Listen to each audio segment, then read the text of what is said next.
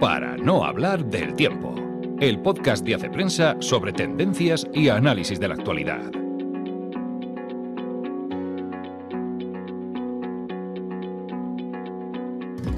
Hola amigos, una semana más nos encontramos en el podcast de Hace Prensa. Soy Ana Sánchez de la Nieta y hoy es viernes 21 de octubre. Y tengo la suerte en este programa de tener no solamente a un protagonista, sino a dos. Vamos a estar con Fernando Rodríguez Borlado, que ha escrito sobre el dilema entre libertad religiosa y libertad de expresión. Y vamos a estar con Ana Zarzalejos, que nos va a descubrir una de esas tendencias que habla mucho de la relación de la generación Z con el trabajo. Vamos a hablar también, por supuesto, del centenario de Disney que hemos celebrado esta semana y en las pistas culturales tenemos un ensayo filosófico, Aquiles en TikTok, tenemos la última película de Martin Scorsese, Los asesinos de la luna, tenemos una miniserie de, bueno, miniserie, una docuserie sobre los Beckham y seguro que a lo largo del programa van saliendo más cosas, así que vamos empezando.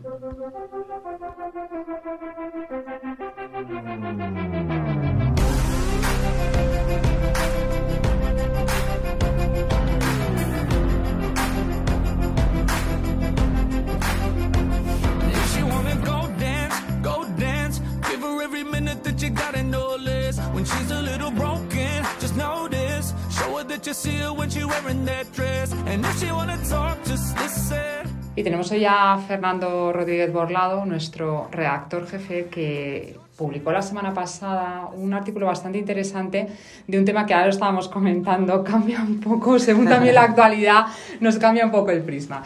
Porque él habla en el fondo de si es compatible la libertad de expresión y la libertad religiosa. Y hablas de algunos casos, algunas sentencias recientes. ¿A qué, ¿A qué, conclusión has llegado después un poco de tu estudio? Pues mira, si quieres te explico un poco el contexto en primer lugar, porque eh, o sea, la, mi artículo surge de que en varios países de Europa, en concreto en países del norte Europa, Suecia Dinamarca sobre todo, se produjeron durante el verano y hasta septiembre eh, disturbios en las calles por eh, la quema de, de, Coranes. Entonces, quienes quemaron los Coranes pues quemaban el Corán con una idea de protesta en general contra la islamización de la sociedad, etc. ¿no? Entonces, eso por un lado. Y luego, por otro lado, eh, Francia hace poco eh, prohibió vestir en las escuelas públicas una prenda mm, islámica, digamos, se llama la abaya, es una especie de túnica.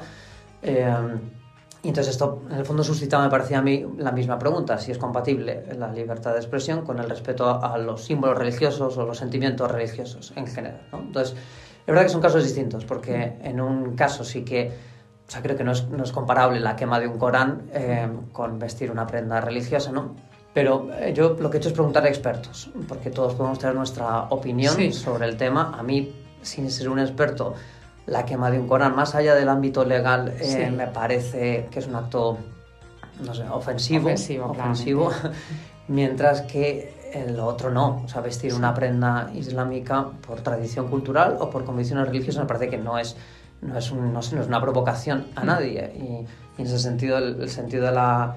Eh, o sea, cómo se interpreta la laicidad en Francia me parece que es una interpretación que puede ser un poco fuerte, pero me parece cercano a lo totalitario, a querer imponer unos valores republicanos que no se sabe cuáles son exactamente, eh, pero borrando, digamos, las tradiciones culturales sí. de, de, otras personas. ¿no? Entonces, eh, pero yo digo, he preguntado a expertos, eh, en concreto catedráticos de, de, Derecho, y la verdad es que coinciden bastante todos en, sus, en su ¿Cuál es un poco su, su análisis, su conclusión? Pues, eh, su análisis es que ellos piensan que efectivamente mmm, lo deseable sería que se respetaran los sentimientos religiosos sí. y que en teoría debe, debe ser compatible con la libertad de expresión, pero los tres eh, señalaban que no ven claro que lo mejor para proteger los sentimientos religiosos sea el Código Penal.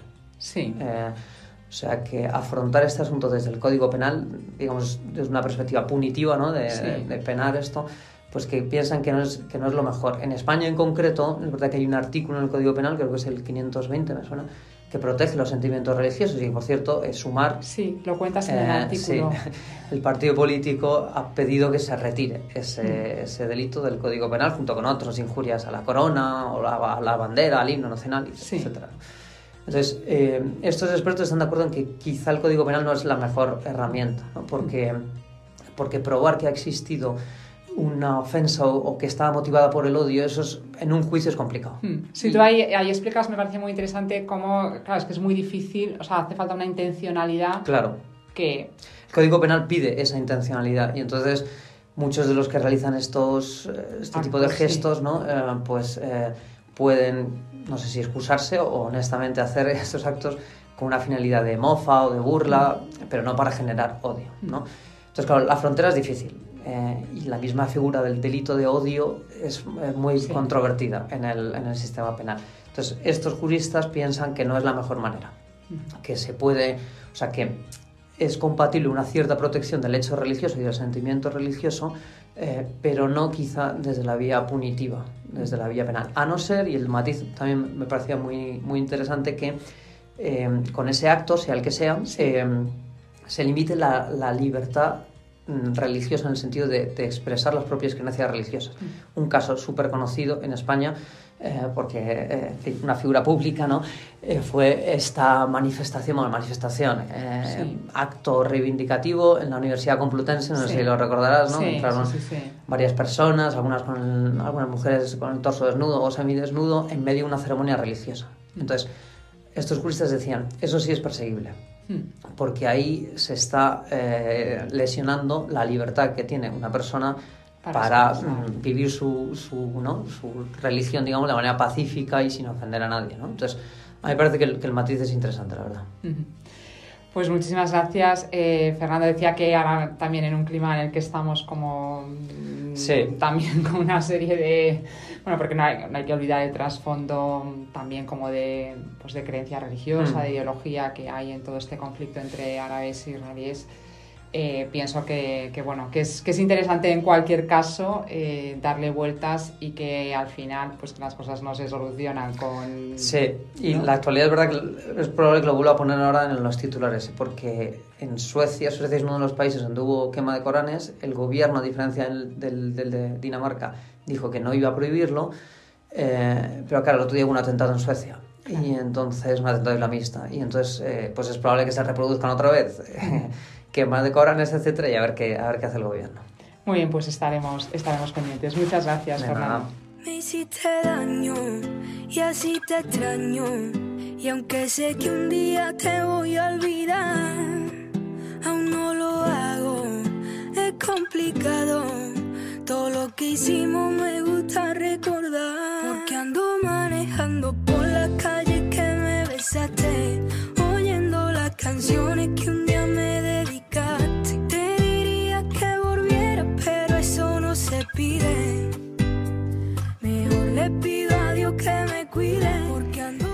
Y tenemos también a Ana Zarzalejos que ha escrito esta semana sobre un fenómeno de mm, trabajo para las chicas eh, vagas, más o menos. Ella nos va a decir cómo es el hashtag exactamente, porque ella es la es la milenia, la centenia, ya no sé lo que es eh, Ana Zarzalejos. Hay discusión en esta redacción. Hay discusión en esta redacción. Sobre mi identidad generacional. Efectivamente. Yo creo que es una generación en el cuerpo de otra y ahora tampoco vamos a entrar mucho en estas identidades, pero la realidad es que es un fenómeno viral al que tú le encuentras bastante sentido y en el fondo que es una muestra de cómo se relaciona la generación Z con el trabajo, pero cuéntanoslo tú. Efectivamente, esto es una tendencia que se ha hecho viral fundamentalmente en TikTok, hmm. que es donde está ahora la generación Z para abajo. El hashtag eh, original es Lazy Girl Job, que como ha dicho Ana es la traducción de trabajo para chicas vagas, que aunque no quede muy bien en el currículum, en realidad tiene mucho sentido. Igual que hay discusión sobre mi identidad generacional en Hace Prensa, hay ahí conflicto generacional con muchas cosas y esto es otra muestra quizá de estas diferencias generacionales de cómo se percibe el trabajo, ¿no? En este caso es eh, un reclamo que aunque hable de pereza, luego tiene poco de pereza, simplemente es el reclamo tradicional que lleva haciendo la generación Z de tener un trabajo que no te absorba todo el tiempo ¿no? y que te permita tener vida personal. Entonces, a ver, digo, para quienes no estén o no estemos tan metidos en TikTok, esto es gente, son, son solamente chicas, los chicos no, los chicos sí que quieren trabajar más, o sea, son chicas y que, que hablan a la cámara y que dicen, mm, Este ¿cuáles es son estos trabajo trabajos para, para vagos? A ¿Cuáles mí, son eh, lo que es muy llamativo de esta tendencia es efectivamente que son chicas. Es el reclamo de un trabajo más equilibrado, etcétera, una cuestión únicamente femenina, no. Pero eh, también hay que entender que este hashtag se ha hecho viral porque lo ha impulsado una influencer. Ah, vale. Entonces, cuando vemos estos vídeos que se resumen, o sea, se reducen a chicas muy jóvenes hablando a la cámara de que su trabajo ideal son trabajos híbridos que requieren pocas horas, que están bien remunerados y que no tienen mucha demanda, que en realidad sueña como el- suena como el trabajo ideal de Claro. todo el mundo. A todos queremos un trabajo para chicas vagas. Eh, ¿Por qué son todo chicas? Primero, porque lo ha diseñado una influencer, ha impulsado esto, porque ya tiene un discurso y un modelo de negocio muy dirigido a vender este discurso. Entonces estamos ante una realidad de la generación Z, pero también estamos ante una estrategia de, mar- de marketing que ha tenido muchísimo éxito, porque esta, esta chica lo que tiene es un público fundamentalmente femenino. Pero acierta en una cosa, que es que si vamos un poco a las estadísticas, ¿Por qué resuena esto más con el público femenino? Pues porque es un público que en el entorno laboral suele tener más burnout, como se llama ahora, ¿no? Suelen estar más quemadas con el trabajo, también por la imposibilidad de la conciliación, por otras demandas más escondidas que se les exigen quizá más a las mujeres solo en el entorno laboral, pero no es únicamente eh, femenino, solo que en este hashtag sí. Sí que es femenino. ¿Y, y cuáles, son esos, cuáles son esos trabajos maravillosos que mm, una persona gana, no, no trabaja casi, puede conciliar eh, la familia, los hobbies, el arte? mm, ¿cuál- ¿Qué, No qué trabajos son esos? No, no es, no existe. Aquí es donde hemos entrado un poco en el artículo, ¿no? Que aunque suena muy maravilloso y en realidad la demanda es totalmente razonable y tiene mucho que ver con cómo la generación Z ha percibido que la promesa que se le hacía quizá a las generaciones anteriores de si tú te esfuerzas en el trabajo y a largo plazo estás ahí con tus horas extra, en algún momento vas a ser recompensado, ¿no? La generación Z no tiene ninguna confianza en que esto vaya a suceder para ellos, ¿no? No hay más que ver cómo están los sueldos, el acceso a la vivienda, la posibilidad de formar una familia. Entonces dicen, ¿para qué voy a comerme todo esto si luego no voy a tener el premio final? Pues por lo menos tengo mi tiempo libre, ¿no? ¿Qué pasa? Que no es tan real que existan estos trabajos, ¿no? Para empezar, se habla de trabajos, pues por ejemplo, en relaciones públicas, en marketing. Seguro que cualquiera que nos escuche que trabaje en estos nos dirá que es cualquier cosa menos de, De para, vagos. para vagos, ¿no? Y luego, sobre todo, porque lo que se promueve, lo que se promueve es que tú dediques pocas horas a estos trabajos para concentrarte en una carrera profesional que realmente te apasione, ¿no? O sea, que sí que esconde esta idea de la vocación profesional, que realmente sea tu pasión, etcétera, pero que no deja de implicar dedicar muchas horas también a eso, ¿no? Claro. Que en un principio no estarán pagadas, o sea, que luego esconde una realidad que quizá no es tan de chicas vagas y de disfrutar de la vida. Y por último, a mí, cuando leía el artículo, sí que me llamaba la atención que, que tú contabas, ¿no? Como muchas de, estas, de estos trabajos que pueden, que bueno, a veces eso son eh, trabajos que permiten un teletrabajo, permiten una mayor flexibilidad eh, horaria, que es verdad que son, son reclamaciones de la generación Z y también eh, son compatibles o mm, mejor no te hablas como del pluriempleo porque se hace a la, vez compatible con la creación de contenidos en redes sociales. Tiene también mucho que ver con todo el tema tecnológico. ¿no? Efectivamente, que al final que se anima a que aproveche esta generación las oportunidades que ha ofrecido pues las nuevas plataformas surgidas gracias a la tecnología, ¿no? las plataformas de e-commerce, Etsy, la posibilidad de ser creadores de contenidos y que, centres pocas horas en tu trabajo profesional para que puedas generar pues ingresos pasivos, tener un negocio online, etcétera es una promesa también, muy poca gente lo consigue, o sea que no deja de ser una promesa, a lo mejor no tan vacía como la del sistema tradicional de trabajo, pero ahí, ahí está. Bueno, muchísimas gracias Ana y esperamos que sigas pendiente a todos los hashtags, que detrás de estos hashtags hay muchas tendencias sociales. Gracias. Gracias.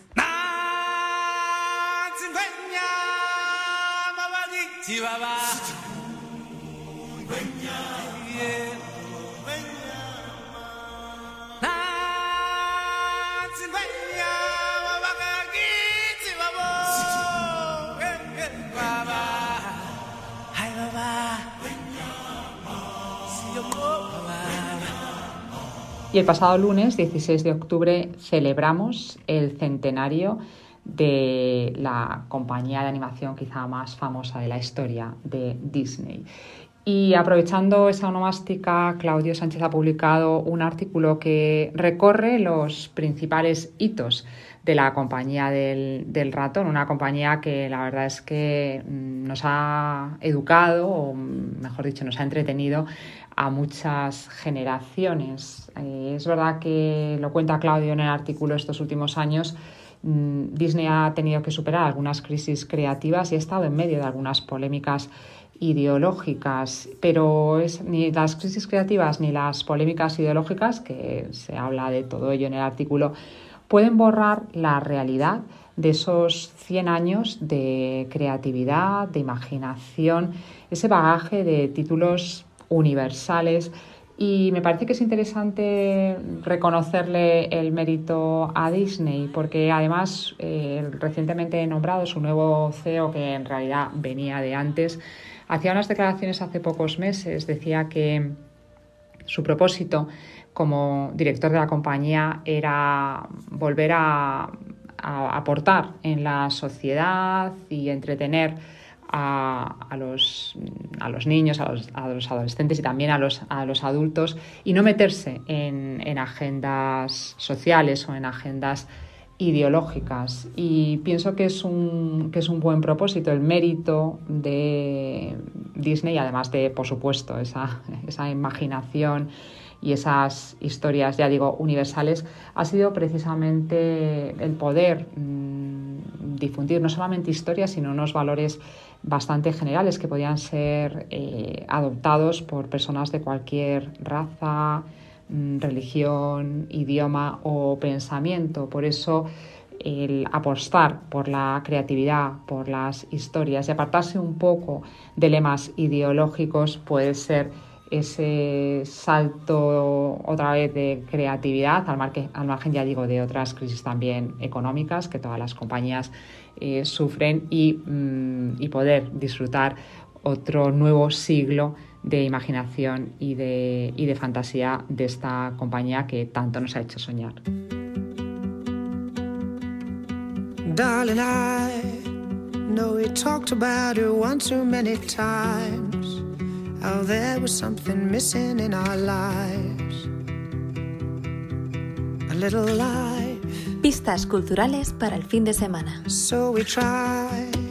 It was more than just a twinkle in your eye. But some things you just don't get to decide. At least we. Y voy a empezar estas pistas culturales haciendo una confesión personal. Quienes me conocéis sabéis que a mí fundamentalmente me gusta escribir y también me gusta el cine, pero me gusta más escribir que el cine. Y a veces enfrentarme cada semana al podcast, también mucho más a los vídeos, eh, me cuesta un poco. De primeras tengo una cierta aprensión al, al medio. Pero hay algo que, que, me gusta mucho cada semana hacer este podcast y es que me obliga a hacer una selección entre todo lo que se ha publicado y gracias a leer todo lo que se ha publicado en Hace Prensa mm, doy con títulos de libros que quizá no he leído, con, iba a decir películas no porque las películas las he visto, pero eh, quizás son series o temas a los que no me había acercado.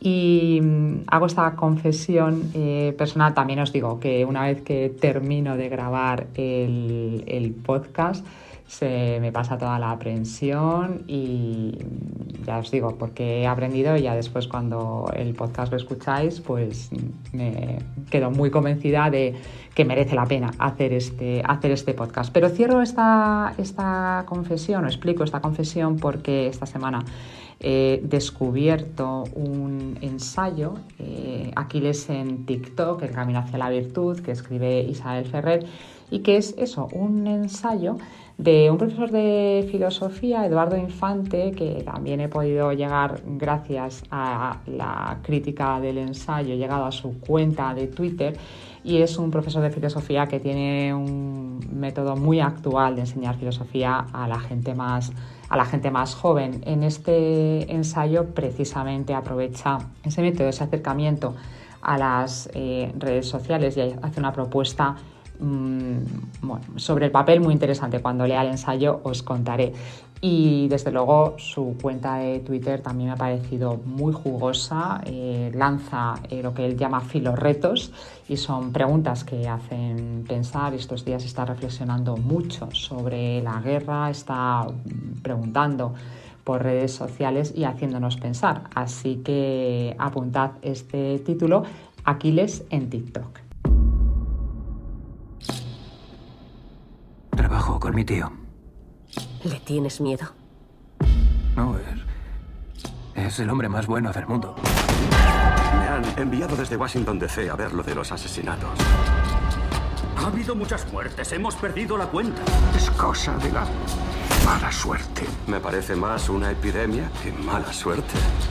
Nos enfrentamos a un viernes de muchísimos estrenos, hemos publicado muchísimas críticas de películas, pero hay una que sobresale absolutamente y es la última película de Martin Scorsese, Los Asesinos de la Luna, una película que se estrena en salas, pero pienso que pronto podremos ver en plataformas, en concreto en Apple, porque es parte de, la productora que está detrás de esta, de esta película que cuenta uno de los primeros casos, una de las primeras investigaciones del, FBI. En los años 20, en Oklahoma, se sucede una serie de muertes violentas de la población india en una zona que acaba de descubrir eh, petróleo. Es una película que se alarga más de las tres horas, muy larga, quizá premioso el arranque pero que tiene hechuras de cine clásico. Es una de las mejores películas de Martin Scorsese y eso es decir mucho porque hay títulos en la filmografía del italoamericano muy valiosos, pero, pero está ese duelo del bien contra el mal, está esa reflexión sobre la violencia, hay magníficas interpretaciones de Leonardo DiCaprio, está también Robert De Niro.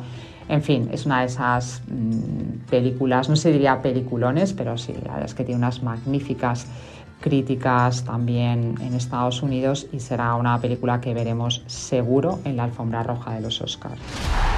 Tonight we bring you the story of how David Beckham became a global phenomenon. Y nuestra propuesta en plataformas es la docuserie que está petándolo en Netflix, en Beckham. Es, como su nombre indica, una docuserie sobre, sobre los Beckham.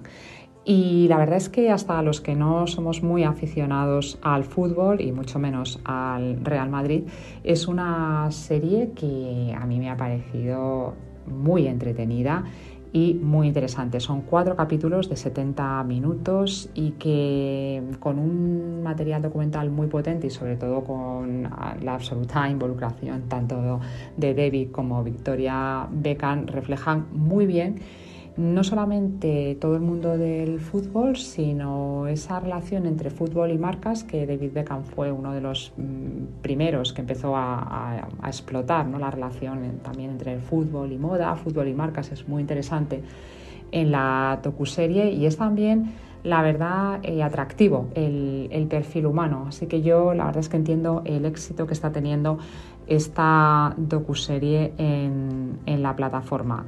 Beckham en Netflix.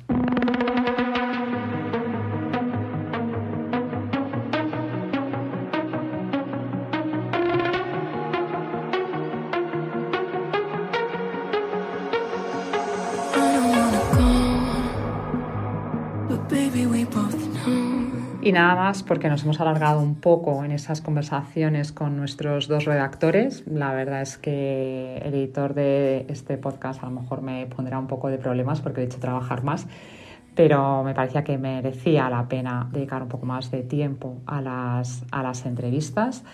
Animaros a que durante la semana sigáis la información en redes sociales y en la cuenta de Prensa Cine porque Hoy se inaugura, bueno, mañana mejor dicho, la Seminci, la Semana Internacional del Cine de Valladolid. Vamos a estar allí. La verdad es que hay títulos mm, sobre el papel mm, que prometen bastante. Os iremos contando cuando vayamos viendo las películas, porque esto es como siempre, hasta que no veas la película no puedes decir, por mucho que venga con críticas positivas de festivales. Pero la verdad es que nos espera una semana muy intensa. Esperemos que de buen cine e intensa, por supuesto, por la actualidad, por la dramática actualidad y seguiremos intentando dar el mejor mm, análisis y la mejor reflexión sobre muchas cuestiones. Nos vemos o mejor nos escuchamos la semana que viene. Hasta entonces.